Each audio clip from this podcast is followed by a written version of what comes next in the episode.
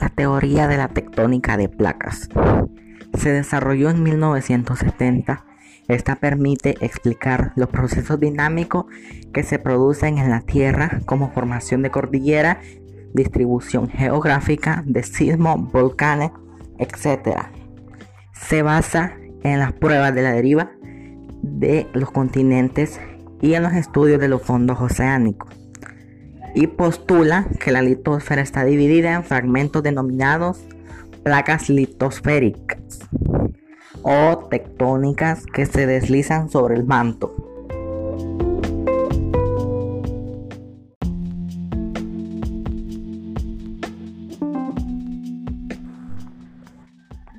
La placa tectónica.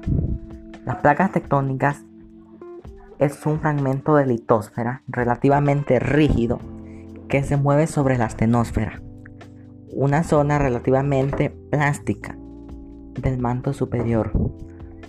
Toda la litosfera está dividida en placas tectónicas, la cual 15 de ellas son de gran tamaño y más de 40 son microplacas. En los bordes de las placas se concentra actividad sísmica, volcánica y tectónica.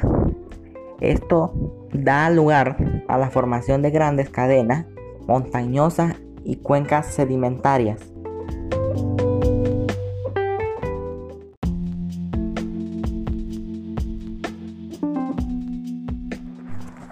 Los tipos de placas tectónicas.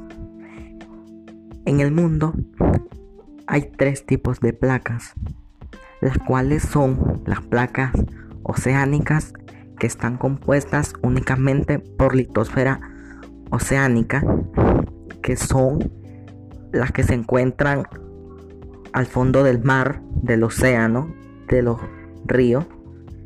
Están las placas continentales, que están compuestas únicamente por litosfera continental, que es toda la masa de tierra. También están las placas mixtas, que son las que contienen litosfera continental y oceánica, que son las que se encuentran una parte en la tierra y otra parte en el agua.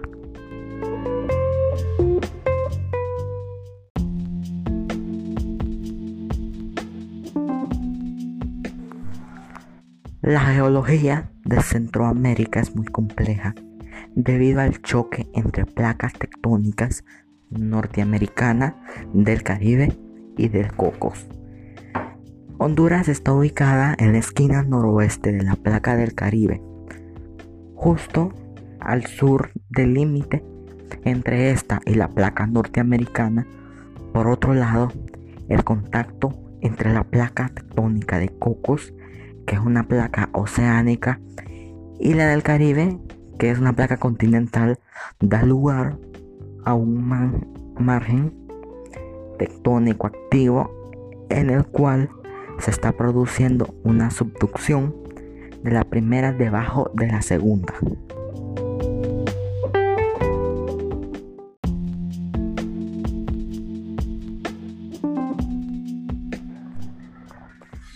¿Qué es vulcanismo?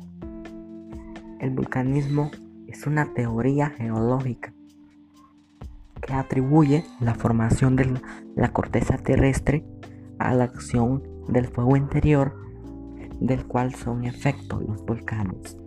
Y un volcán es una estructura geológica por la que emerge el magma, que se divide en lava y gases provenientes del interior de la Tierra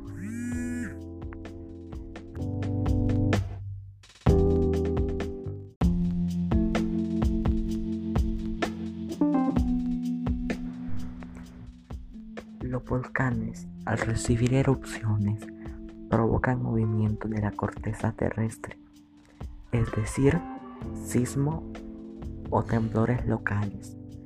Además, al darse una erupción, la salida de gases y cenizas provocan que la atmósfera se contamine y se traslade a las poblaciones más cercanas al volcán.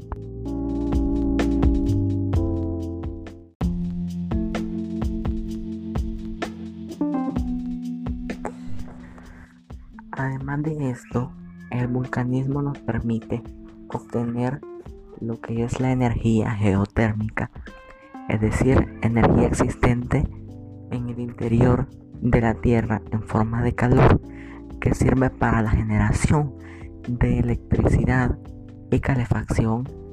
Este tipo de actividad brinda beneficios económicos de importancia a las comunidades alineadas a los volcanes. Thank you